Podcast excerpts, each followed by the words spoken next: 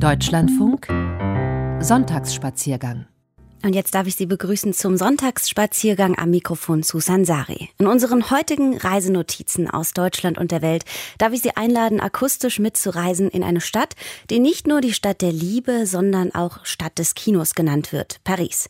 Außerdem reisen wir entlang der Altrheinrinne zu der Sumpflandschaft der Nieperkuhlen. Wir machen uns nach einer Spurensuche dann auf zu der Geschichte des Goldes am Klondike und dem äh, Nebenfluss des Yukon River im Westen des Territoriums Yukon Yukon in Kanada. Und zuletzt fahren wir dann auf den Spuren des schwedischen Drehbuchautors und Regisseurs Ingmar Bergmanns auf die Insel Foreux. Sie raten sicher, wohin es als erstes geht.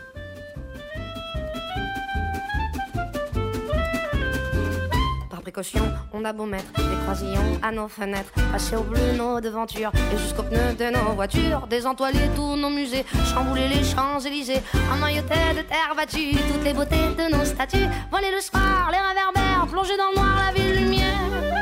Paris toujours Paris, la plus belle ville du monde, malgré l'obscurité profonde. Son éclat ne peut être assombri sera toujours pareil. Plus on réduit son éclairage, plus on va briller son courage, sa bonne humeur et son esprit. Paris sera toujours pareil. Pour qu'à ce bruit, chacun s'entraîne. On peut la nuit jouer de la sirène et nous contraindre à faire le zouave en pyjama dans notre cave. On aura beau par des ukases, nous couper le veau et même le jazz, nous imposer le masque à gaz, des mots croisés à quatre cases, nous obliger dans nos demeures à nous coucher tous à 11 heures. Paris sera toujours Paris, la plus belle ville du monde. Malgré l'obscurité profonde, son éclat ne peut être assombri. Paris sera toujours Paris. Plus on réduit son éclairage, plus on voit briller son courage, sa bonne humeur et son esprit. Paris sera toujours Paris.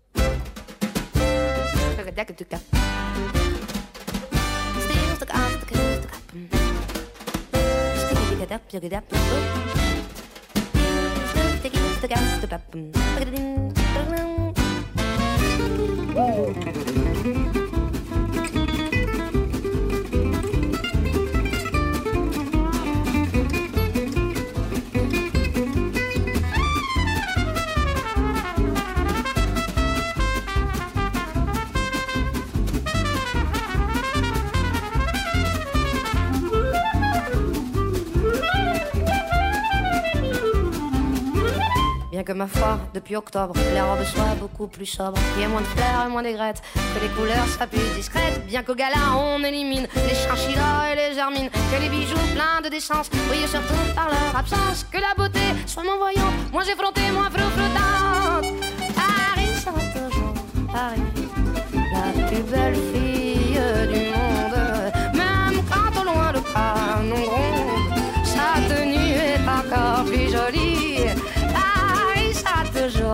Paris. On peut limiter ses dépenses, sa distinction, son élégance, non, non, alors que plus le prix, Paris sera toujours Paris. Die französische Nouvelle Chanson-Sängerin Sass singt in Paris sera toujours Paris. Paris wird immer Paris bleiben, die schönste Stadt der Welt. Paris, Stadt der Liebe, aber Paris steht noch für etwas anderes, denn nicht nur Hollywood steht für Kino und Film, auch Paris ist die Filmstadt. So haben Kinofans hier die Wahl zwischen fast 400 Sälen, über 100 Kinofilme werden pro Jahr an der Seine gedreht. Und der Film wurde hier geboren, und zwar im Grand Café in der Nähe der alten Pariser Oper. Eine Einladungskarte aus dem Jahr 1895, die hat sich erhalten. In verschnörkelter Schrift wird zur Vorführung des Kinematographen Lumière geladen einem Apparat, der, so heißt es auf der Karte, Serien von Momentaufnahmen reproduziere. An der genannten Adresse ist heute nur noch eine diskrete Inschrift auf der Hauswand. Andere Quellen behaupten jedoch, jenes Café gäbe es noch. Es liege ein paar hundert Meter weiter den Boulevard des Capucines hoch und heiße heute Grand Café Capucine. Genau dort beginnt Christine Sieberts Spaziergang durch Pariser Filmorte. Unter der roten Markise des Grand Café Capucine hantiert ein blau beschürzter Mann auf der Kaffeeterrasse mit Austern. Die Geburt des Kinos, er blickt mich ratlos an. Aber da taucht auch schon der Patron des Cafés auf. Philippe de Courval erklärt sich sofort bereit, mir den Saal zu zeigen, wo das mythische Ereignis seiner Meinung nach stattfand. Kommen Sie mit. Und schon führt er mich durch einen prächtigen Restaurantsaal mit auffallenden Lampen, die als silbrige und goldene Rechtecke von der Decke hängen. Wir gehen eine Treppe hoch und gelangen zu einem langgestreckten Hintersaal. Das hier ist also der indische Salon. Ein Ort, der sich perfekt für Filmvorführungen eignet. Es ist ein länglicher Saal. Ich kann mir sehr gut vorstellen, wie die Leute an jedem Tag hier saßen und Filme wie Der begossene Gärtner entdeckten. Das berührt mich sehr.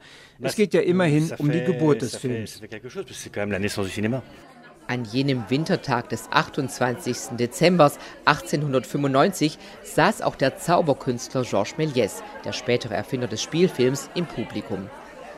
Wie alle anderen Zuschauer starrte er gebannt auf die Lokomotive dort auf der Leinwand, sprang dann entsetzt auf. Der Zug schien in den Saal hineinzufahren. Die Ankunft eines Zuges auf dem Bahnhof in La Ciotat heißt der gerade mal 50 Sekunden lange Film der Brüder Lumière. Kurz darauf lachte Méliès höchstwahrscheinlich über den begossenen Gärtner, der sich beim Blumengießen selbst mit dem Schlauch nass spritzt. Sein begeisterter Kommentar des Kurzfilms Der Platz des Cordeliers in Lyon hat sich erhalten. Auf einer kleinen Leinwand erschien eine bewegungslose Fotografie. Doch dann begann ein Pferd, das einen Lastkarren zog, auf uns zuzukommen, gefolgt von anderen Kutschen, von Passanten, kurz der komplette Straßenverkehr. Wir staunten mit offenem Mund, wir waren geradezu fassungslos, so sehr verblüfft, dass es dafür keine Worte gibt. Gleich um die Ecke auf dem Boulevard Montmartre ist das Pariser Wachsfigurenkabinett, das Musée Crevin. Filmgeschichte wird dort plastisch. Jean-Paul Belmondo, der Charmeur mit den vollen Lippen, lächelt mir entgegen. Alle sind da, von Brigitte Bardot bis Marilyn Monroe, von George Clooney bis Ranver Singh. Frankreich trifft auf Amerika und Bollywood liegt hier direkt neben Hollywood. Veronique Beres führt durch die Säle, die teilweise sehr exotisch sind und die immer wieder als Drehorte dienen. Zum Beispiel der Palais des Mirages, der Palast der Spiegel und Vorspiegelung. Wir sind hier mitten im Dschungel. Schmetterlinge schweben von der Decke herab und dort ringelt sich eine Boa. Diesen Spiegelpalast hat Michel Gondry für seinen Film Der Schaum der Tage in einen Nachtclub verwandelt. Unter den Tanzenden waren Omar Sy, Romain Duris, Gad Elmaleh, ja und natürlich Audrey Tautou. Audrey Tautou, tout à fait.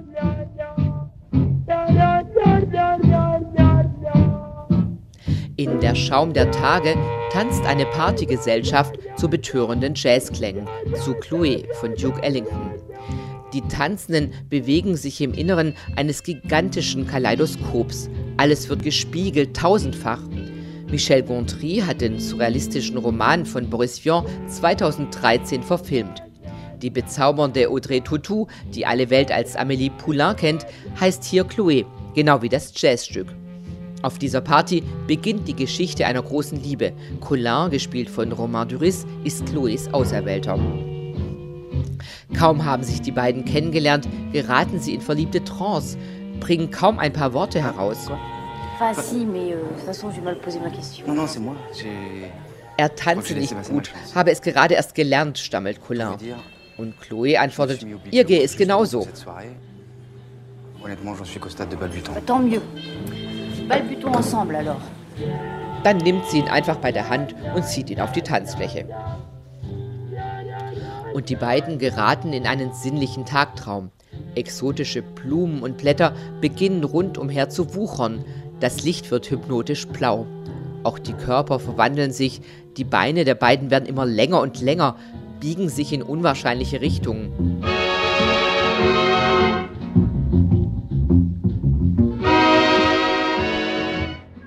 Lange vor dem Dreh von Der Schaum der Tage gingen andere legendäre Protagonisten der Filmgeschichte hier im Crevin Museum ein und aus. Auch der Zauberkünstler Georges Méliès. Über Georges Méliès haben wir vor kurzem eine Ausstellung gemacht. Wir haben ihn an der Seite von Émile Renault gezeigt. Auch Émile Renault ist ein wichtiger Pionier der siebten Kunst. Er erfand den Zeichentrickfilm. Sein Werk Pauvre Pierrot, der arme Pierrot, wurde hier in diesem Saal zum ersten Mal gezeigt. Im Publikum war auch Georges Méliès. Der trat hier im Grévin als Zauberer auf, bevor er sein eigenes Theater hatte.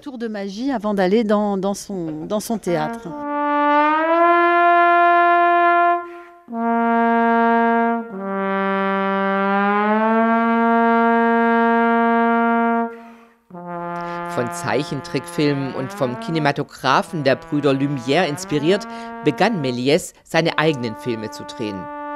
Er bannte seine Zaubertricks auf die Leinwand und erfand verrückte Geschichten, wie den Kurzfilm Die Reise zum Mond. Ein Dutzend bärtige Wissenschaftler fliegen in einer Rakete auf den Mond zu, der aussieht wie eine erschreckt reinblickende Sahnetorte.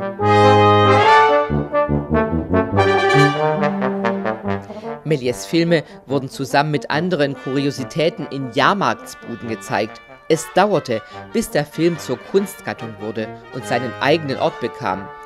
Doch dann entstanden in den 20er und 30er Jahren wahre Filmpaläste für Tausende von Zuschauern. Genau so einen Palast gibt es in Paris noch.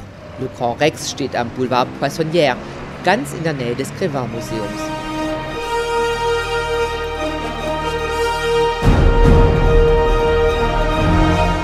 Ein Saal für 2700 Zuschauer, eine 300 Quadratmeter große Leinwand. Franck Bernard führt voller Stolz durch den immensen Filmsaal. Le Grand Rex ist weltweit der letzte große Kinosaal, der noch aktiv ist. Die Amerikaner haben noch größere Säle, aber dort finden ausschließlich Konzerte statt, während wir beides sind, Konzertsaal und Kino. Und der Saal ist voll, zum Beispiel, wenn der neue James Bond auf die Leinwand kommt. Le Grand Rex hat sein liebevoll kitschiges 30er-Jahre-Outfit beibehalten. Oben Sternenhimmel, rundumher orientalisches Dekor mit Palmen und Minarett. Und da können sich die zeitgenössischen Multiplex-Kinos noch so durchgestylt präsentieren. Die Fans der mythischen Gründerzeit sitzen lieber unter dem Orienthimmel des legendären Filmpalastes, wenn sie mit James Bond mitfiebern. James Bond. Oder mit anderen Publikumsrennern. Zumal Le Grand Rex immer wieder Spektakel im schönsten Sinne des Wortes präsentiert. Der jährliche Weihnachtsfilm wird mit einer Wassershow eingeleitet, zu der ein Springbrunnen unter der Bühne hervorgezaubert wird. Unterhaltung im großen Stil hat hier Tradition. Sobald Sie hier reinkommen, ist allein schon der Saal spektakulär. Und schon immer kam man nicht nur hierhin, um einen Film zu sehen, sondern für die große Show. Früher tanzten die Rex Girls, Tänzerinnen aus New York, Stepptanz, bevor der Film losging. Auf der Bühne traten vor und nach dem Film alle möglichen Künstler auf und auch Tiere. Es hatte etwas von einem Zirkus. Als der Disney-Film Dumbo herauskam, ließ man ein Elefantenbaby aus Indien kommen, das eine halbe Tonne wog. Das stand hier auf der Bühne. Was wir hier machen, das hat etwas von die größte Show der Welt.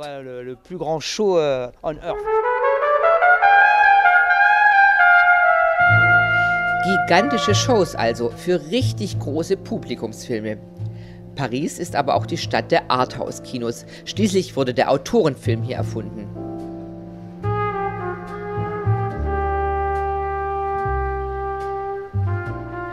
Noch heute wimmeln das Quartier Latin und das gleich daneben liegende Saint-Germain-des-Prés von Programmkinos.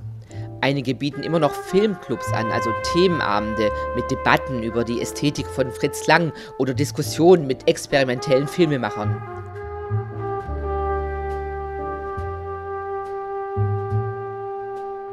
Damals in den 50er Jahren war Saint-Germain-des-Prés auch die Heimat des Jazz. Starmusiker wie Miles Davis und Duke Ellington traten in den Clubs des Viertels auf. Im Publikum tummelten sich ein paar junge Filmkritiker, die ihre Tage in Kinos verbrachten und das Gesehene in Zeitschriften wie Le Cahiers du Cinéma auseinandernahmen und manchmal auch heftigst kritisierten. Sie heißen Claude Chabrol, François Truffaut, Jean-Luc Godard, die späteren Begründer einer neuen Bewegung der Filmgeschichte, der Nouvelle Vague. Dieses Stadtviertel war ihr intellektueller Nährboden, sagt Filmhistoriker Pierre-Simon Gutmann. C'est synonyme du changement. Die Nouvelle Vague steht für den Wandel, für eine völlig neue Generation von Filmemachern. Und Saint-Germain-des-Prés symbolisiert all das, was diese jungen Leute zu ihrem völlig neuen Ansatz inspirierte. Da waren Jazzkeller, in denen amerikanische Jazzmusiker auftraten, da waren Cafés, in denen Philosophen wie vor allem Sartre und Simone de Beauvoir Stammgäste waren. Was wirklich sehr witzig ist, diese jungen Filmemacher mochten den Jazz gar nicht so sehr. Aber der Jazz ist in ihren Filmen omnipräsent, weil er Amerika symbolisiert. Sie liebten Hollywood und die amerikanische Kultur.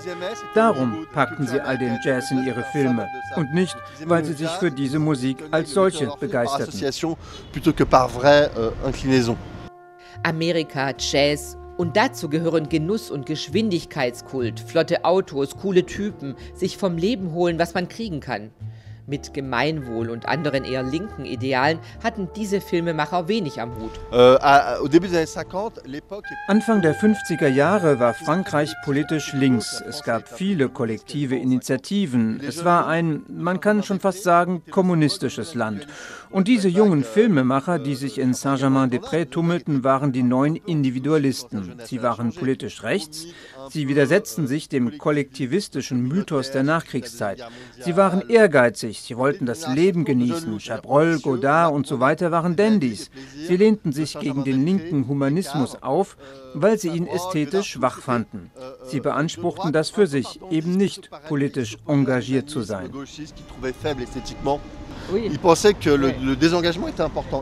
Bloß keine Botschaft in Filmen und anderen Kunstwerken. Was zählt, ist einzig der Stil. Das war das Credo dieser jungen Filmemacher. Bevor die Nouvelle Vague sich gegen Ende der 60er Jahre und spätestens ab 1968 politisch links engagiert, schwören diese jungen Regisseure auf den Individualismus. Und Schauplatz der ersten Filme dieser Nouvelle Vague ist die rauschende, glitzernde Pariser Prachtavenue die Avenue des Champs-Élysées. Jeanne Moreau steht auf einem vom Regen glänzenden Trottoir. Ihr Blick schweift in die Ferne, als versetze sie Miles Davis Jazz-Trompete in Trance, überquert sie schlafwandlerisch die Champs-Élysées. Im Hintergrund leuchtende Schaufenster, die Neonlichter spiegeln sich auf der nassen Straße. Wir sind im Jahr 1958. Louis Malle dreht seinen ersten Spielfilm Fahrstuhl zum Schafott. Jeanne Moreau irrt als Florence Carala durch das Viertel. Auf der Suche nach ihrem Liebhaber Julien Tavernier klappert sie Cafés und Cocktailbars ab. N'avez pas vu Monsieur Tavernier ce soir? Non, Madame. Tavernier steckt währenddessen im Aufzug fest, nachdem er wie vereinbart Florence Ehmann ermordet hat. Die Nouvelle Vague liebt den Film Noir, Mord und Liebe. Die Filmmusik spielte Miles Davis in einer einzigen Nacht ein, pure Improvisation, die die düster melancholische Stimmung des Films perfekt zur Geltung bringt.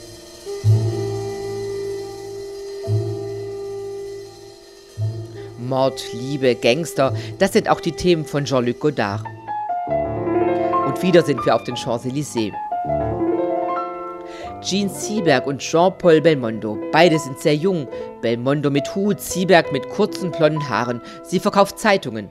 Die beiden schlendern die Avenue hinunter, plaudern. Lautstark wirbt Jean Sieberg für ihre Zeitung.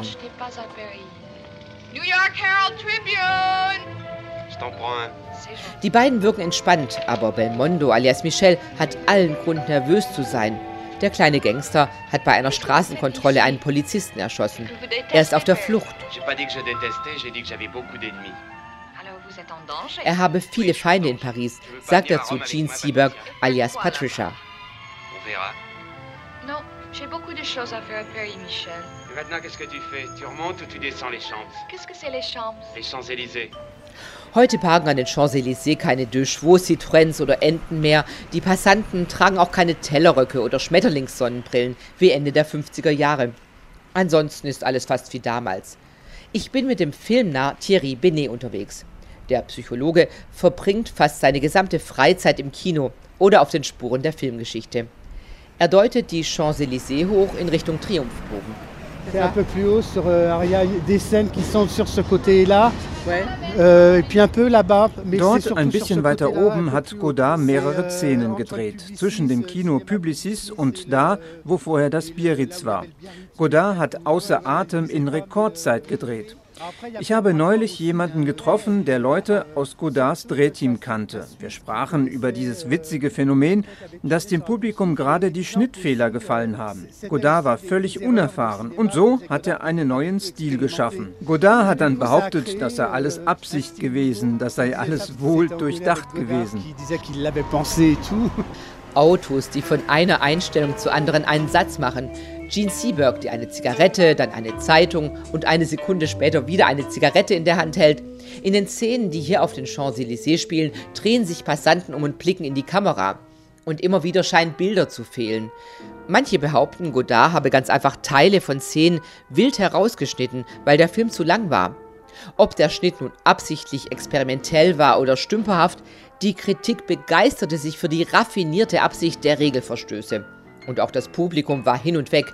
Das höchst Erstaunliche, das waren gar keine intellektuellen Insider, erzählt Thierry Benet, sondern die breite Masse. Merkwürdigerweise ist Außer Atem nicht in einem Arthouse-Kino herausgekommen, sondern in ein paar Kinos, wo eigentlich Unterhaltungsfilme gezeigt wurden, Komödien, bei denen man lacht und sich auf die Schenkel klopft. Zum Beispiel hier im Balzac auf den Champs-Élysées. Das ist heute ein Programmkino, aber damals war es ein Kino fürs breite Publikum. Dennoch war Außer Atem ein Riesenerfolg. Die Nouvelle Vague ist lange her.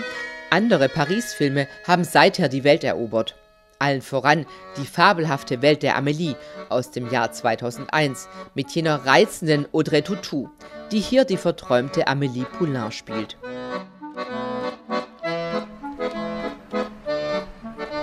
Ich spaziere am Fuß des Montmartre-Hügels durch eine kleine Straße, die Rue Pierre Fontaine, und mache vor einer Boutique Halt. À l'Étoile d'Or steht in verschnörkelter Schrift über dem Eingang.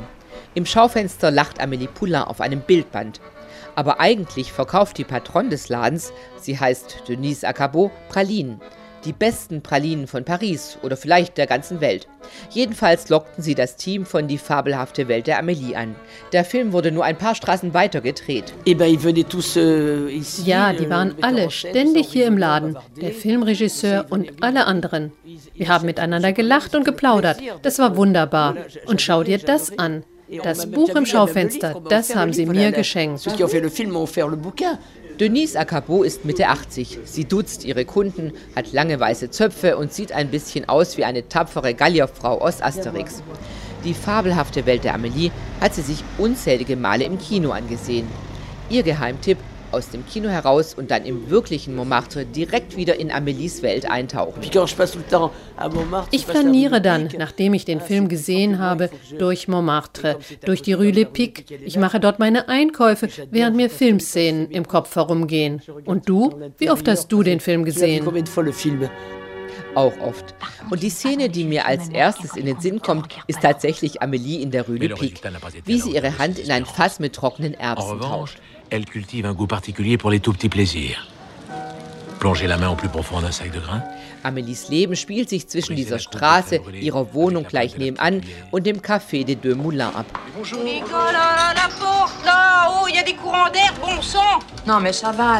Sie kellnert in diesem typischen Montmartre-Café mit seinen schrulligen Stammgästen und den nicht weniger sonderbaren Kolleginnen. Qu'est-ce qu'on a fait de bon aujourd'hui, Madame Suzanne? Des endives au gratin doch eines Tages beschließt sie, diese poetische Routine zu verlassen und in den Strudel des Lebens zu springen. Venez, je vous aider. On descend et hop, c'est parti. Là, on croise la veuve du tambour de la fanfare. Elle porte la vareuse de son mari depuis qu'il est mort. Attention, hop Tiens, l'enseigne de la boucherie Chevaline a perdu une oreille. Am Ende lässt sie sich sogar auf die Liebe ein und kurft in der letzten Szene mit Nino über die Kopfsteinpflastergassen von Montmartre.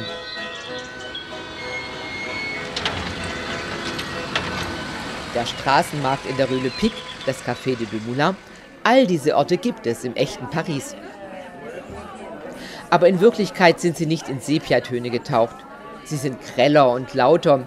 Im Café de Deux Moulins ist zwar eine Glasvitrine mit Amelies eigentümlichen Glücksbringern, der Gartenzwerg ihres Vaters, Amelies Lieblingstasse und das Glücksschwein, das einen Lampenschirm hält, aber die echte Kellnerin ist nicht versonnen wie Amelie.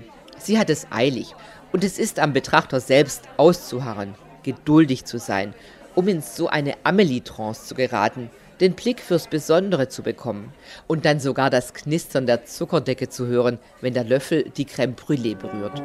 Briser la croûte des crèmes brûlées avec la pointe de la petite cuillère. Und genau wie Amélie steige ich dann versonnen bis ganz oben auf den Montmartre-Hügel, blicke auf die Lichter von Paris und wie Amélie stelle ich mir vor, was sich wohl hinter diesen Fenstern abspielt, in all diesen erleuchteten Häusern, Häuser bis zum Horizont.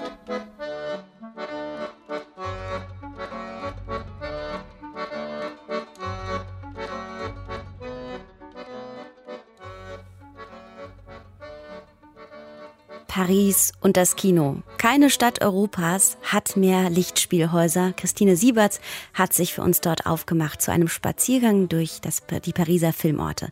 Wenn Sie noch mehr eintauchen wollen in die Spaziergänge durch das Paris des Kinos von gestern und heute mit Stadtplänen und Anekdoten, dann kann ich Ihnen verraten, die Autorin hat auch ein Buch dazu geschrieben, Paris und das Kino, die Seele einer Stadt in cineastischen Spaziergängen, erschienen im Henschel Verlag.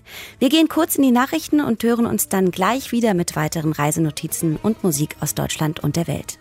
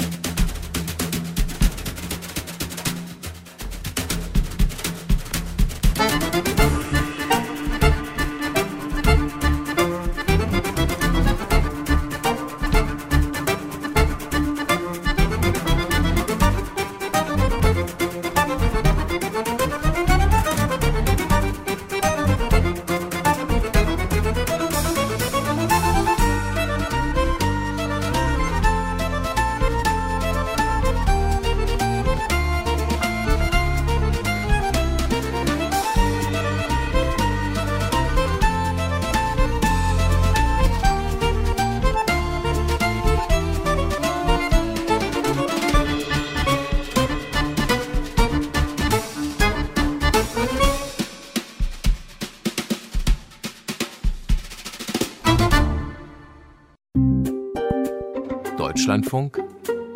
Sonntagsspaziergang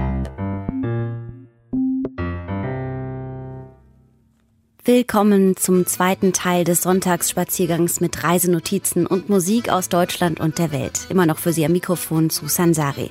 Wir reisen in dieser Stunde zurück nach Deutschland, zunächst zur Altrheinrinne der Sumpflandschaft der Nieperkuhlen, dann weiter über das Meer zu einer Spurensuche der Geschichte des Goldes am Klondike-Fluss im Westen des Territoriums Yukon in Kanada und zuletzt fahren wir auf den Spuren des schwedischen Drehbuchautors und Regisseurs Ingmar Bergmanns auf die Insel Vorö.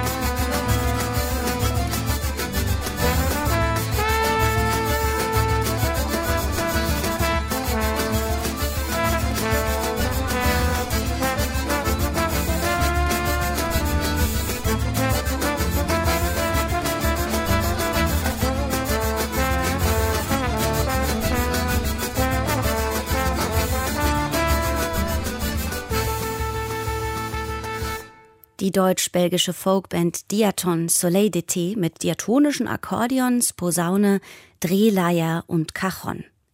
Dass Flüsse besonders in flachen Landstrichen gerne meandern und dadurch immer wieder mal ihr Flussbett verlegen, das ist bekannt. Der Mississippi ist ein Paradebeispiel dafür und der im Delta bei New Orleans auch richtig breit wird. Aber was der Mississippi kann, das konnte der Rhein schon lange.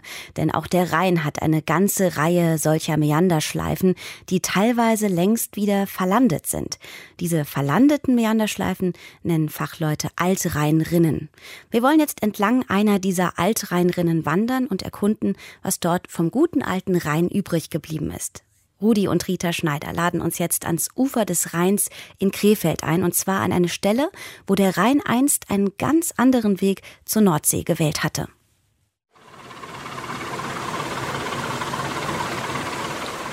Sitzt man in Krefeld-Uerdingen am Rheinufer und schaut den langsam dahin tuckernden Lastkähnen zu, dann kommt dieser typische Märchenanfang in den Sinn. Es war einmal vor langer Zeit. Ja, vor langer Zeit machte der Rhein hier nicht eine weite Rechtskurve, sondern eine Linkskurve. Den Rhein von damals nennen die Experten den Urrhein. Das Eis der vorletzten Eiszeit, der sogenannten Saale-Eiszeit, schob große Mengen von Erde und Geröll vor sich her und zwang den von Süden kommenden Urrhein hier in Krefeld nach links in Richtung Westen. Dieser Altrheinrinne wollen wir nun folgen und erkunden, welche Spuren sie hinterlassen hat. Interessanterweise kann man den meandernden Verlauf noch heute gut im Satellitenbild von Google Maps sehen. Theo Malschützki vom Naturschutzbund Krefeld kennt und beobachtet diese Altrennrinne seit vielen Jahren. Von ihm lernen wir, dass die vielen noch heute zu sehenden Wasserflächen, die man hier Kuhle nennt, menschengemacht sind. Äh, da muss man eben auch ein paar Jahrhunderte zurückgehen. Die Leute hatten einen enormen Bedarf an Brennmaterial. Was lag näher als eben ähm, zu schauen, was denn noch brennt. Und das war hier das torfige Material, was in diesen Altrheinrinnen vorhanden war. Und das Ausgraben des Torfs hinterließ Erdlöcher, die sich mit der Zeit mit Wasser füllten.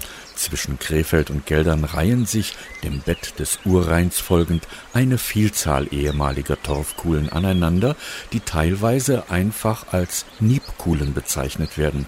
Manche haben aber auch eigene Namen wie Waldwinkelskuhlen, Littardkuhlen, Pastorkuhle oder in Geldern die Floydkuhlen. Und Theo sagt, diese Kuhlen sind einzigartige Biotope. Hier haben wir einen reichen Fischbestand, der eben aus äh, Hecht, Karpfen, Aal, Barsch, äh, äh, Rotauge, Bresen besteht, aber auch eben äh, Kleinfischen, wie hier auch eben eine Besonderheit darstellen, wie zum Beispiel eben der Bitterling. Veronika Hüßmann-Fiegen hat sich mit ihrem Fernglas zu uns gesellt. Sie ist die Spezialistin für die fliegenden Bewohner dieser coolen Landschaft. Insgesamt haben wir hier über 100 Vogelarten nachgewiesen. Der Eisvogel, äh, Haubentaucher, äh, es werden Nachtreiher beobachtet, Seidenreiher, Silberreiher sowieso, die sind den ganzen Winter über hier. Das ist auch bei den Libellen zu beobachten, dass wir mediterrane Arten haben, wie zum Beispiel die Feuerlibelle, die schon seit vielen Jahren hier ist. Wir stehen gerade auf einer Brücke, die über die Niebkuhle führt. Das Bild, das sich uns bietet, könnte in einem romantischen Gemälde kaum schöner sein. Am Ufer lassen Trauerweiden ihre Zweige bis ins Wasser gleiten. Hier und da ragen Bootsstege ins Wasser, an manchen ist ein alter Kahn angebunden und zwei Haubentaucher spielen zwischen üppigen Seerosen. Jetzt gerade kommt die weiße äh, Seerose eben zum Vorschein. Die hat jetzt noch Knospen, aber wird sich bald entfalten. Die hat ja eine sehr viel größere und schönere Blüte und vor einigen Jahren gab es die hier noch nicht. Die gibt es erst seit ein paar Jahren. Ja. Landschaftlich reihen sich diese Kuhlen wie eine Perlenkette aneinander und folgen ganz einfach dem meandernden eiszeitlichen Verlauf des Urrheins und der floss dann entlang der Westgrenze von Flühen in nördlicher Richtung. Und genau dort wohnten offensichtlich Verwandte von Hans-Dieter Hüsch. Sonntags fuhren wir oft nach Flühen zu Verwandten. Die hatten ein großes Bauernhaus und eine richtige Magd mit einer heiseren Stimme. Bella hieß sie. Bella stand, wenn wir kamen, an der riesigen Wasserpumpe und pumpte den ganzen Niederrhein blank.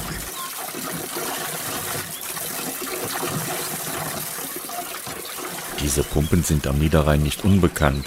Friedrich, Freiherr von der Leyen, ist der Hausherr des Schlosses Blömersheim, das in der Nähe liegt, wo wohl die Verwandten von Hans-Dieter Hüsch ihren Hof hatten. Diese Schwengelpumpen, das darum, daran, darum muss es sich ja hier handeln, wenn man da die Beschreibung hört, gab es im Grunde genommen in jedem Hof. Oftmals waren sie im Haus und oftmals waren sie draußen. Wenn man also einen Niederrhein blank pumpt, dann muss es sich um einen solchen Hof in Wassernähe gehandelt haben. Ja. Das Schloss Blömersheim ist nicht nur in Wassernähe, es ist regelrecht vom Wasser der Litatschen Kendel umgeben, die sich genau im Verlauf des Urrheins befinden. Als erster Besitzer wird Sveder von Balderich vom Blömersthöfe in der Flüne genannt. An sich ist es ja kein Schloss, sondern man muss ja sagen, es ist eine kleine Burg, eine kleine befestigte Anlage, sehr lange gewesen erwähnt ab 1380. Äh, ein kleiner Wohnturm, vielleicht 10 mal 10 Quadratmeter groß und zwei etagig oder vielleicht auch zweieinhalb etagig, das war alles. Und dann ist im Laufe der Zeit ein Anbau nach dem anderen dazugekommen. Und die heutige Größe hat es erst 1889 erreicht. Die Vorfahren der von der Leyens reichen von dem bekannten Krefelder Seidenproduzenten und Bürgermeister verwandtschaftlich sogar bis zu Ursula von der Leyen, der Präsidentin der Europäischen Kommission. Sie ist verheiratet mit einem entfernten Vetter von mir. Diese Familien haben sich um 1860 getrennt, aber der Kontakt ist da.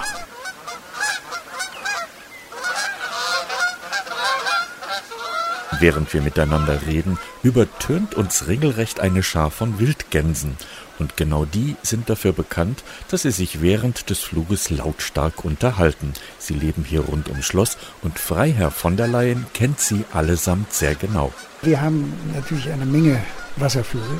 Äh, es gibt Enten, Gänse, Blässhühner, äh, Teichhühner. Was hinzugekommen ist in großer Zahl inzwischen und sich enorm vermehrt, sind die Kanadagänse. Wir wandern noch einmal ein wenig rückwärts, also südlich entlang der Altrheinrinne, denn dort befindet sich noch die Laienburg und der dazugehörige maurische Pavillon.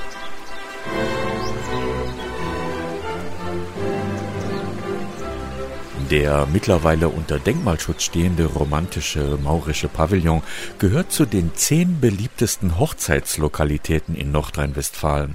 Friedrich Freiherr von der Leyen hat diesen wunderschönen Pavillon an Christian Gutmann und Andreas Engelen vermietet. Am Anfang war es sehr durchsichtig, weil das Ganze ja sehr durchfenstert ist, hat Herr Baron auch damals gesagt. Jetzt sind wir gut eingewachsen und äh, genießen eigentlich den Ausblick in alle Himmelsrichtungen und immer sehen wir was Grünes. Vor dem Pavillon lädt ein reizender kleiner Park mit einem Springbrunnen und einer postkartenreifen Trauerweide zum Verweilen oder zum Feiern ein. Die Hochzeitsgesellschaften denken sich mitunter gerne mal das Außergewöhnliche aus.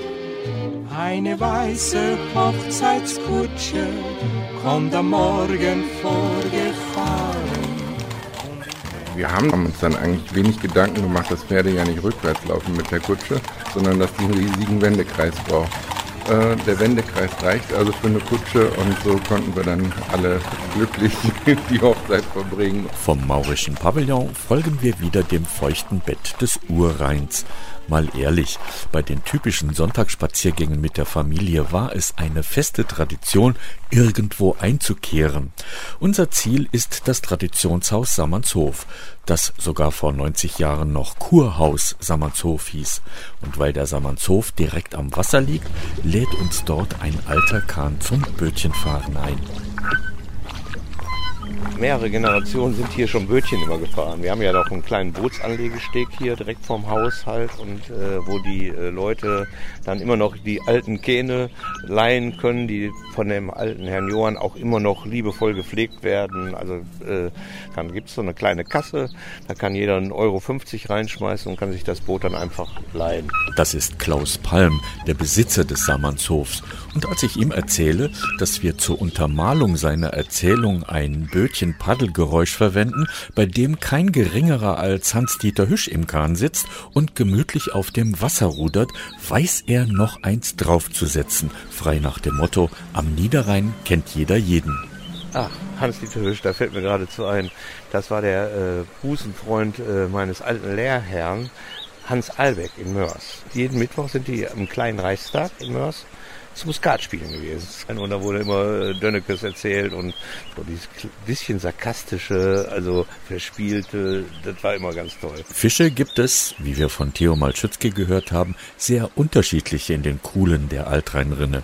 Die wandern, wenn sie gefangen werden, wohl bei den Anglern in die Pfanne. Hier in Sammernshof gibt es diesen Fisch. Wir haben zum Beispiel einen äh, Zander auf der Haut gebräunt mit äh, Schmörkes. Die werden einfach noch mit der Schale äh, in die Pfanne geschmissen und so. Und die werden dann einfach ein bisschen angebräunt ne, und dann mit der flüssigen Butter auf dem Teller serviert. Dazu noch eine Salatbeilage oder machen wir auch schön weißen Spargel dazu.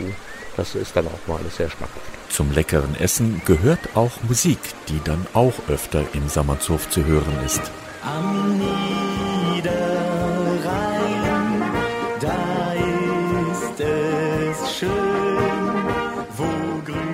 Sonja Girnd lebt gerade mal 300 Meter weiter an den Littard-Kuhlen und betreibt liebevoll einen kleinen Bauernhof. Ich habe früher immer Pferde gehabt und irgendwann wollte ich keine Kuhmilch mehr und dann haben wir uns eine Ziege angeschafft und das war dann die Uschi. Und dann haben wir natürlich mit einer Ziege die dann gedeckt und Lämmer gehabt und viel Milch gehabt. Und dann haben wir äh, Käse gemacht, äh, fester Käse, Frischkäse und eben auch Ziegenmilch und Molke. Ganz am Anfang hat Sonja auch Schafe gehabt und die Schafe am Niederrhein hat dann Ina Zillikens gemalt und hier im Sammernshof ausgestellt. Kunst entlang der Kuhlen gibt es öfter, denn die Motive sind vielfältig und malerisch. Also am liebsten male ich ganz großformatig mit dickem Pinsel und ich sau auch immer unheimlich rum. Ich sau mich immer ein, entweder von hinten, von vorne, dann sind die Schuhe dreckig. Also wirklich, ich muss mich immer umziehen und dementsprechend sieht also auch mein Atelier aus. Und ja, ich male gerne floral oder eben auch die Schafe vom Niederrhein, weil es soll nicht kitschig werden, weil ich sag mal, kitschige Bilder vom Schaf oder von der Ziege gibt es genug und ich hoffe, dass ich das so ein bisschen umgehen kann und ja, gerne auch abstrakt. Ina, die früher hier an den Littertkuhlen gewohnt hat, wohnt heute in Geldern. Dort sind die Floydkuhlen noch das Überbleibsel der Altrennrinne. In Geldern gibt es vergängliche Kunst, bei der man sich durchaus auch einsauen kann. Es ist das international bekannte Straßenmalerfestival. Und das ist die Gelderländer Streicherbande, die auf dem Festival aufgespielt hat. Eine Welt, was im Sand ihr Schmerz, ob der Wald heute stirbt, das Meer verreckt, Raketen im All oder ein Überfall, welche Mauern auf dem Feld oder Reis um und in China liegen Leichen auf dem Platz herum, alles Chaos, mit also da kommen die Leute wirklich von weit her, um da das zu sehen und den äh, Künstlern auch zuzuschauen. Und ich bin auch jedes Mal fassungslos, was sie da alles produzieren. Auch vor allen Dingen die jungen Künstler, ist unglaublich. Und es ist schon eine Attraktion, muss ich wirklich sagen. Diese Straßenmalerstars kommen sogar aus Amerika, Italien und England. Diese Geschichten sind tatsächlich nur einige, die so ein altes oder besser gesagt uraltes, längst verlandetes Flussbett erzählen kann. Und dank der Brennmaterialsuche unserer Vorfahren hat das ehemalige Flussbett des Urrheins wieder eine sehr lebendige Wasserlandschaft. So pittoresk, dass man es in Geldern auf die Straße malen könnte. Alles klar, hautnah und mit Stil serviert und in Farbe, denn zum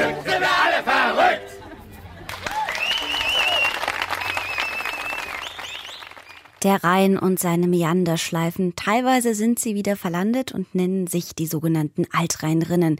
Rita und Rudi Schneider waren für uns am Ufer des Rheins und an den Nieperkuhlen unterwegs. Schon die Gebrüder Grimm wussten um die Magie der Region, die Wälder und Flüsse und Moore Deutschlands. Hören wir in einer Aufnahme des Volkslieds Froschkönig im Weiher der Gruppe Bube Dame König aus Halle. Das Lied ist angelehnt an das Grimm-Märchen vom Froschkönig, dazu die Melodie eines gälischen Volkslieds. In einem tiefen, dunklen Wald, vierhundert Jahre alt, lebte ein Nöhmflein am Weiher klar und kalt. Gabst du eine Münze ihr, so heilte sie dein Leid. In einem tiefen, dunklen Wald, vierhundert Jahre da saß das Nymphlein stets allein. Mit traurigem Herzen wollt einsam nicht mehr sein. Da kam ein junger Königssohn entzückend von Gestalt. Ritt hin zum traurig Nymphelein am Weiher so allein. Er bat sie rasch um Hilfe, denn verletzt war seine Hand. Die Nymphe sah den Prinzen an, war gleich von ihm gebannt. Sie sprach, ich helf dir wohl,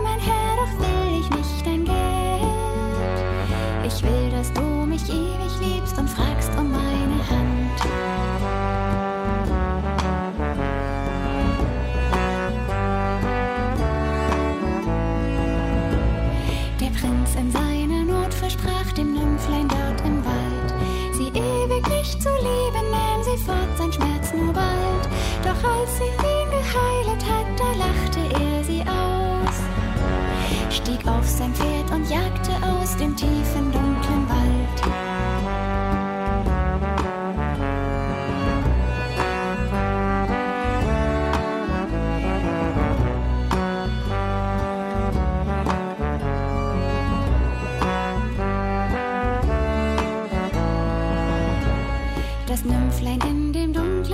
rief zornig, dass es schallt.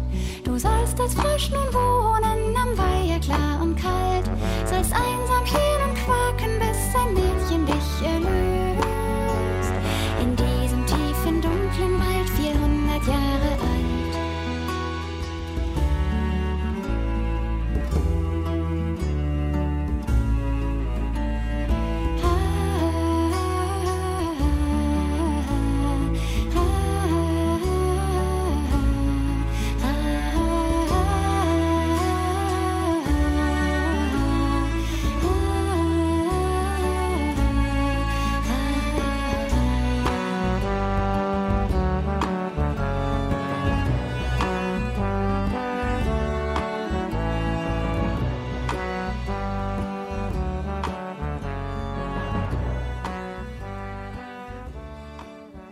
Von den Märchen und Meandern des Rheins und seiner Magie reisen wir weiter über das Meer nach Kanada zu einer anderen Form der Magie. Als am 16. August 1896 Indianer des Tagish-Stammes am Bonanza Creek an der Mündung zum Klondike und Yukon River in Nordwesten Kanadas Gold fanden, ahnte niemand, dass rund ein Jahr später sich über 100.000 Goldsucher aus aller Welt auf den Weg machen würden. Wenige wurden im größten Goldrausch aller Zeiten reich, dem Klondike Goldrausch. Die meisten suchten vergebens im Wasser, den Steinen, dem Boden. Doch der Goldrausch, der schrieb Geschichte in der Literatur, im Film, der Fotografie. Vor 125 Jahren, am 14. Juli 1897, setzte offiziell der Klondike Goldrausch ein. Noch heute suchen dort Miner, Goldgräber, Miner nach dem begehrten Edelmetall und werden fündig. Von Peter Kaiser. Hier auf dem alten Goldgräberfriedhof in Dawson City, oben am Berg am Midnight Dome, haben wir also die Gräber. Und wenn man hier sieht, die Leute sind alle 1898, 99, also direkt während der Goldrauschzeit gestorben. Die Alter davon alle 28, 29, 31 Jahre alt, also sehr, sehr jung gestorben. Seit über 40 Jahren repräsentiert Holger Beergold das Yukon-Territorium in Deutschland. Jetzt geht Holger, der auch Mr. Yukon genannt wird, auf dem alten Goldgräberfriedhof oberhalb von Dawson City am nordwestkanadischen Yukon River an den über 120-jährigen Grabsteinen und Kreuzen vorbei war eine sehr, sehr harte Zeit damals. Und dann sieht man auch auf Kreuzen Sachen wie erschossen am so und so vielten von. Und also da ist sehr interessant, da mal einfach durchzulaufen und sich anzuschauen. Am 16. August 1896 wurde am Bonanza Creek an der Mündung des Klondike River zum Yukon River Gold gefunden. Das war ja eine Gruppe aus drei Herren und einer Dame. Die Dame war eine Indianerin, die Ehefrau von dem Kamax, dem der Goldfund zugeschrieben wurde. Und man sagt, dass die beim Kaffeewasser holen das Gold gefunden haben. Und jetzt stellt man sich einfach mal die Frage, wer hat früher zu dieser Zeit Kaffeewasser geholt? Diese Frau wurde im letzten Jahr in die Hall of Fame der Goldgräber mit aufgenommen. Die ist, glaube ich, in Toronto.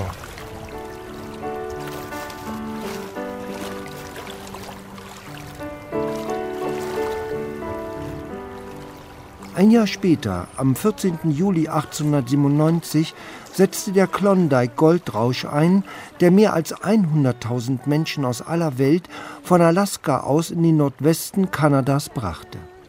Von dort aus ging es über den Chilkoot Trail, einem zerklüfteten Bergpass mit 1500 aus Schnee und Eis gehauenen Stufen und einem Höhenunterschied von 300 Metern runter zum Klondike River. Ein Material haben die Sachen rübergebracht, da greift man sich heute an den Kopf wirklich und man sieht noch die Überbleibsel. Vom Piano über die Waschmaschine haben die alles über den Schildkut rübergetragen.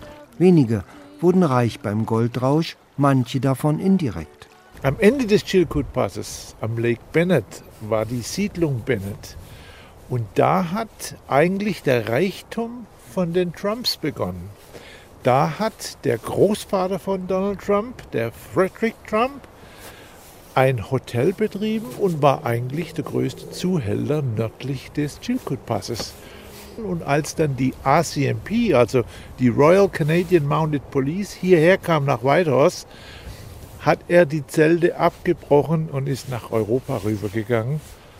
Und von dort nahm das Übel dann seinen Lauf. That's the Claim 33 Fool's Gold. Hier ist der Claim 33.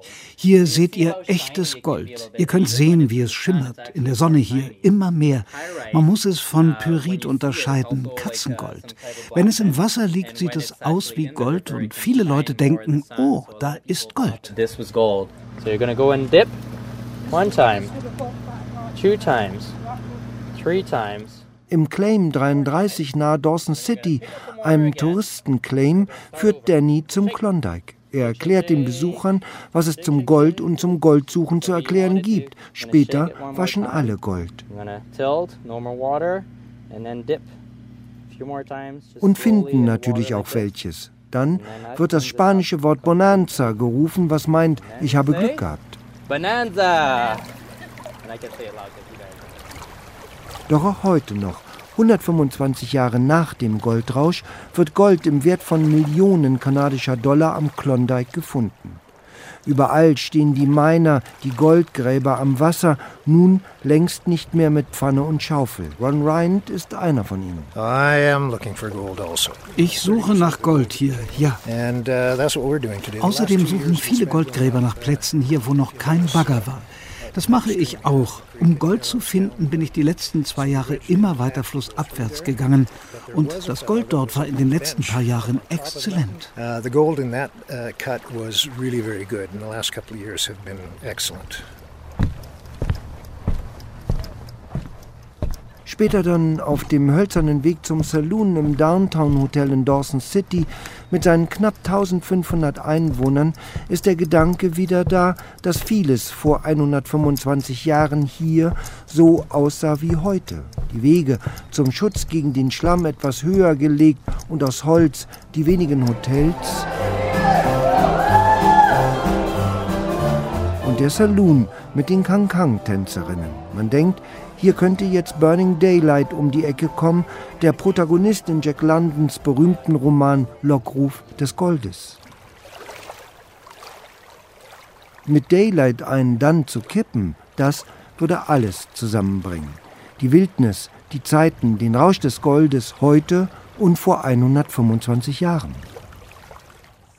Ja, genau vor 125 Jahren, am 14. Juli 1897, setzte offiziell der Klondike Goldrausch ein.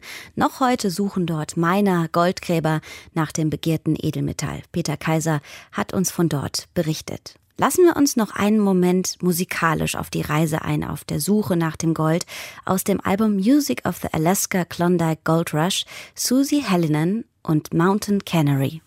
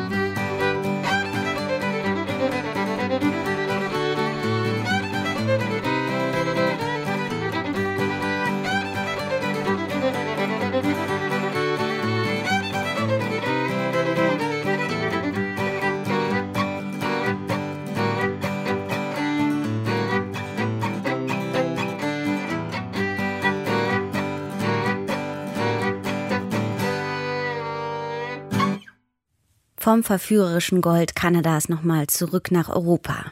Lebenslinien kennt man und die werden ja gerne mal nachgezeichnet, gerne bei berühmten Menschen oder manchen Menschen, die Besonderes oder Außergewöhnliches in ihrem Leben geschaffen haben.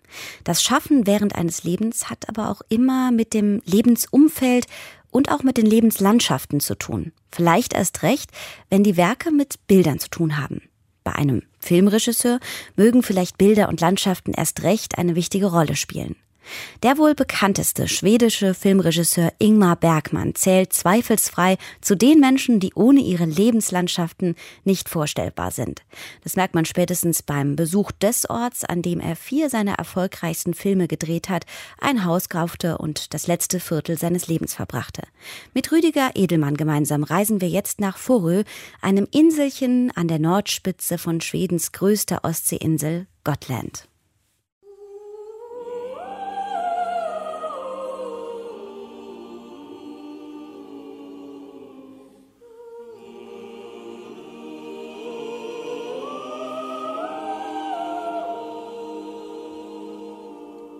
Gotland ist anders. Gotland ist etwas Besonderes und Gotland ist die Sommerinsel vieler Schweden. An den Stränden, im eigenen Sommerhaus. Ein Traum vieler, insbesondere der Stockholmer. Mitsommer auf Gotland. Was gibt es Schöneres? So viel zum Klischee, das die Insel jeden Sommer erneut bestätigt. Auf Gutland scheint die Sonne statistisch besonders lang und intensiv, genauso wie auf einem Anhängsel im äußersten Nordosten der Insel Fårö. Das aber kann nicht der Grund gewesen sein, dass Ingmar Bergmann, bekanntester schwedischer Filmregisseur, hier etwa suchte im April 1960. Ja, weil Ingmar Bergmann diesen Platz fand, um seinen Film wie in einem Spiegel zu drehen und er verliebte sich in dieses Fleckchen Erde. Später baute er sich hier ein Haus, lebte und drehte eine Menge weiterer Filme auf dieser Insel. Er liebte Forö, weil er abgeschottet von der Öffentlichkeit und in Ruhe schreiben und arbeiten konnte. Christina Jardim Ribeiro leitet das Bergmann Center auf Forö und berichtet von Ingmar Bergmanns erste Begegnung mit seiner Schicksalsinsel.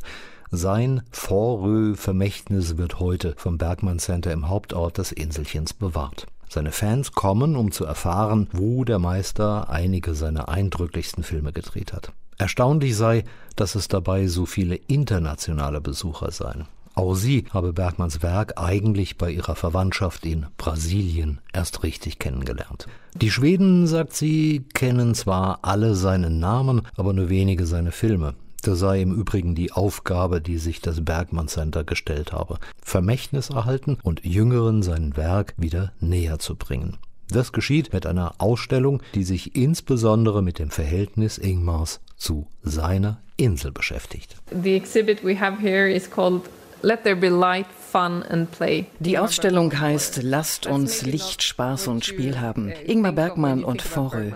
Das entspricht nicht unbedingt seinem Image. Genau das wollen wir aber ändern. Man denkt bei ihm eher an Tod, Angst, Dämonen. Uns geht es um die Darstellung seiner enormen Kreativität, seiner spielerischen Arbeit und seiner großen Liebe für Film, Theater und das Schreiben und weniger um die die dunkle Gestalt, als die er oft dargestellt wird. Genau dieses Image perfektionierte er aber in den Filmen, die auf Forö gedreht wurden. Vier große Produktionen waren das und alle haben irgendwie und wo mit psychischen Störungen und Kommunikationsproblemen zu tun. Das in Wie in einem Spiegel genauso wie in Persona aus dem Jahr 1966.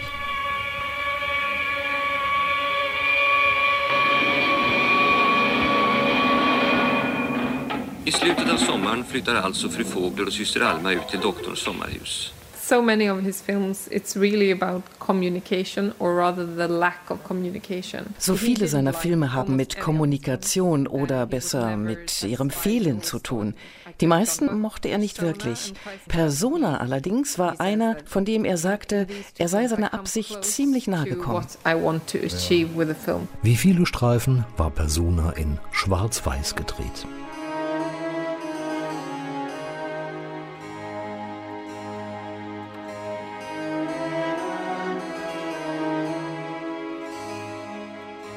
Das Kammerspiel über die psychische Interaktion zweier Frauen, Patientin und Krankenschwester während eines Sommerurlaubs am steinigen Strand hinterlässt auf der einen Seite tiefe Ratlosigkeit und auf der anderen fängt es die Zuschauenden mit dadurch wachsender Spannung ein. Was sicher auch an der grandios einsamen Szenerie liegt. Lange Bilder, langsame Schnitte, ein Bachsches Violinkonzert wechselt mit fast unerträglicher Stille in einer Landschaft aus Wasser, Kiesel, Treibholz und in die Höhe ragender Felsen. Diese, Rauka genannt, sind typisch für Gotland und insbesondere Forel. Gunnar Beck vom Gotlands Museum beschreibt ihre geologische Eigenheit. Ursprünglich waren die Raukar ein Teil eines Berges. Kalkstein besteht von verschiedenen Materialien und dann ging Wasser hoch und hat die weicheren Materialien wie Mergelstein und Sandstein weggespült. Und was blieb, das ist Riffkalk, das ist Korallenriff also. ursprünglich Steine stehen im Wasser und sehr, sehr langsam, da 6.000, 7.000 Jahren, so wird ähm, Material weggespült. Vielleicht ist es auch diese Ewigkeit von Zeit und Natur, die Bergmann faszinierte. Christina jedenfalls hat durch Persona ihren Lieblingsplatz auf der Insel gefunden. My personal favorite Mein persönlicher Favorit ist der Strand, den wir Persona Beach nennen. Dort entstanden die markantesten Aufnahmen des Films. Wenn du dir den Film unmittelbar vor einem Besuch noch einmal anschaust, wirst du feststellen, dass es hier immer noch ganz genauso aussieht. Faszinierend. Dann gibt es noch die Rauka-Felsen, weiter nördlich, dort wo Schande gedreht wurde. Aber der Persona Beach bleibt mein Favorit. But my absolute favorite is the Persona Beach. Hier ganz allein am Rand des Kiesel- und Steinstrands zu sitzen, dem Wellenplätschern zuzuhören, ist ein besonderes Erlebnis. Man spürt gewissermaßen die Sommerhitze des Films, das Schwirren der Luft, selbst wenn die Temperatur am Besuchstag nur knapp an den 15 Grad kratzte. Weiter nördlich an der Langhammersküste ist es grau und frisch. Der Strand ist gesäumt von den Rauka-Felsen. Der Himmel passt zum leicht fröstelnden Gefühl bei der Erinnerung an Schande.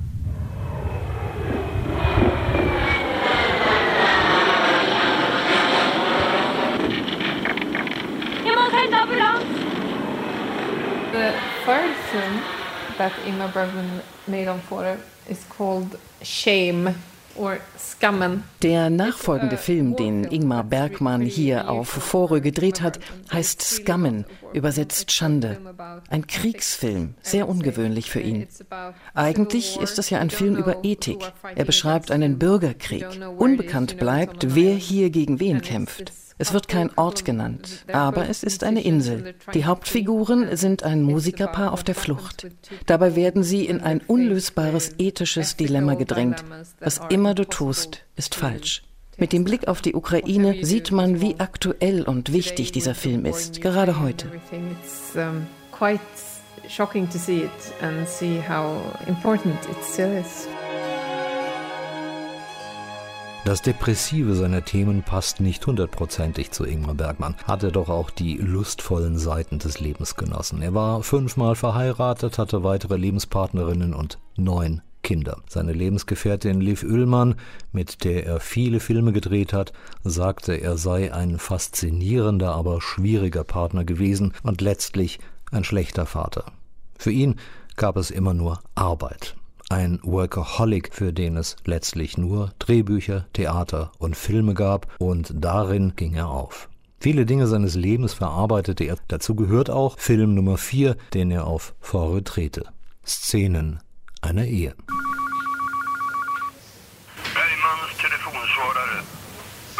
Den Kurztext seines Anrufbeantworters zu hören in der Ausstellung des Bergmann Centers spricht Bände. Bergmanns Telefonmaschine, bitte.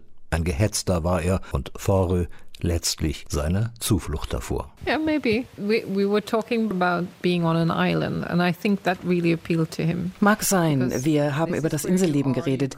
Das sprach ihn an. Hier kannst du nicht einfach aufstehen und gehen. Hier musst du auf dem Boden bleiben. Das sorgte auch für seine tägliche Routine, seinen immer gleichen Tagesablauf. Und das Licht die Landschaft. In seinem Arbeitszimmer stand der Schreibtisch mit Blick in den Raum, aber unter einem höheren Fenster. Dies hatte die Form einer Kameralinse. So konnte er aufstehen, sich umdrehen und aus dem Fenster schauen, auf eine perfekte Momentaufnahme des Strands und des Meers.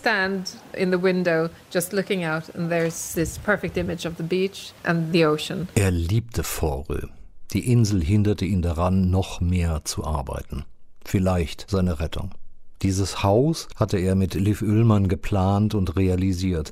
Den längsten Teil seines Aufenthalts hat er dort aber mit seiner letzten Frau Ingrid von Rosen verbracht. So kam es auch zu Ingrid Bergmann an seiner Seite, auch wenn dies nicht die ebenfalls weltberühmte Schauspielerin war. Seine Ingrid starb 1995 und er lebte allein in diesem Haus bis zu seinem Tod 2007. Freunde gab es nur per Telefon. Die Hilfe kam von den Inselbewohnern, die ihn schätzten und liebten. Seine Bedeutung spiele sich vor allem in einem Ausstellungsgegenstand des Museums nieder, sagt Christine. We have of course objects like this wir haben die Oscar-Statue, die er für Fanny und Alexander bekommen hat. Das soll belegen, warum er sein eigenes Museum verdient. Sieben Oscars hat er bekommen und nahezu jeden Preis der großen Filmfestivals. Cannes, Venedig, Berlin und natürlich auch in Schweden. Viele Schweden wissen nicht, wie groß Bergmann im Ausland war. Sie wissen, dass er sehr alt wurde, beim Arbeiten oft schwierig war, aber nicht sehr viel mehr. Gerade die junge Generation wollen wir ansprechen. Und deshalb gibt es auch einmal im Jahr zum Sommerbeginn Ende Juni auf Forö eine Bergmannwoche. It's about Natürlich wollen wir die Erinnerung lebendig halten, aber es geht immer auch um die Frage, was er wohl heute machen würde. Ich behaupte immer, er würde Fernsehserien für HBO drehen. Wir versuchen sein Vermächtnis auf den heutigen Film zu übertragen. Als Tribut an ihn zeigen wir seine Filme. Aber wir schauen dabei auch immer in die Zukunft und verharren nicht in der Vergangenheit. Also Wichtig war mir beim Besuch aber, neben all der Information auch das Bergmannsche Vorrö-Gefühl zu bekommen. Drehorte in völliger Einsamkeit zu besuchen, die Scheune zu sehen, die er in sein eigenes Kino umgebaut hatte und letztlich auch sein persönlichstes Vermächtnis, den Grabstein auf dem Friedhof von Forel zu besuchen. Eine kleine Grabstätte für sich und seine letzte Frau Ingrid. Bescheiden wie er lebte, ist er bestattet. Dort, wo er seine persönliche Heimat fand. Der Wind weht sanft über den Friedhof, der Blick ist frei aus Meer und die Insel hat sich scheinbar nur wenig verändert seit seinem Tod vor ziemlich genau 15 Jahren.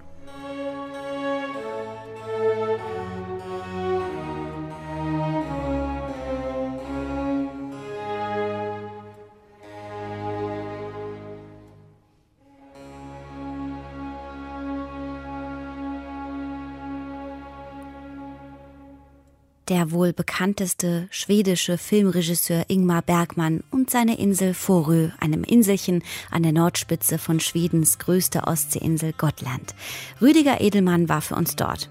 Hören wir Musik aus Schweden. Sandens Nigats K, Fliegsangets Milder Duva, zwei schwedische Musiker und ein englischer Gitarrist. Und man hat mir verraten, das heißt so viel wie Auf zum Tanz, fliege schöne Taube des Liedes zum warmen Herzen meines Geliebten, mit Grüßen aus dem tiefen Tal, fliege so frei wie die Lerche.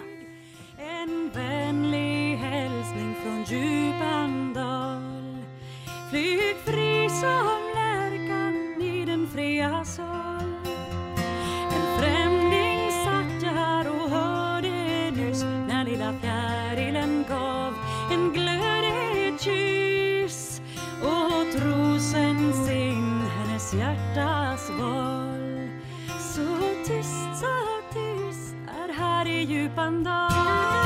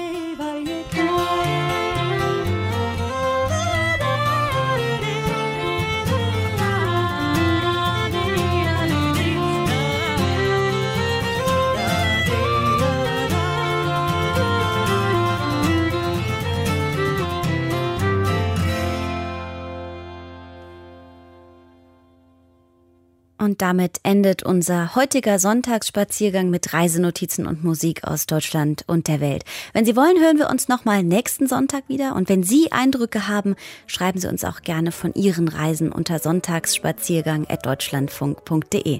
Am Mikrofon verabschiedet sich bis nächste Woche Susan Sari.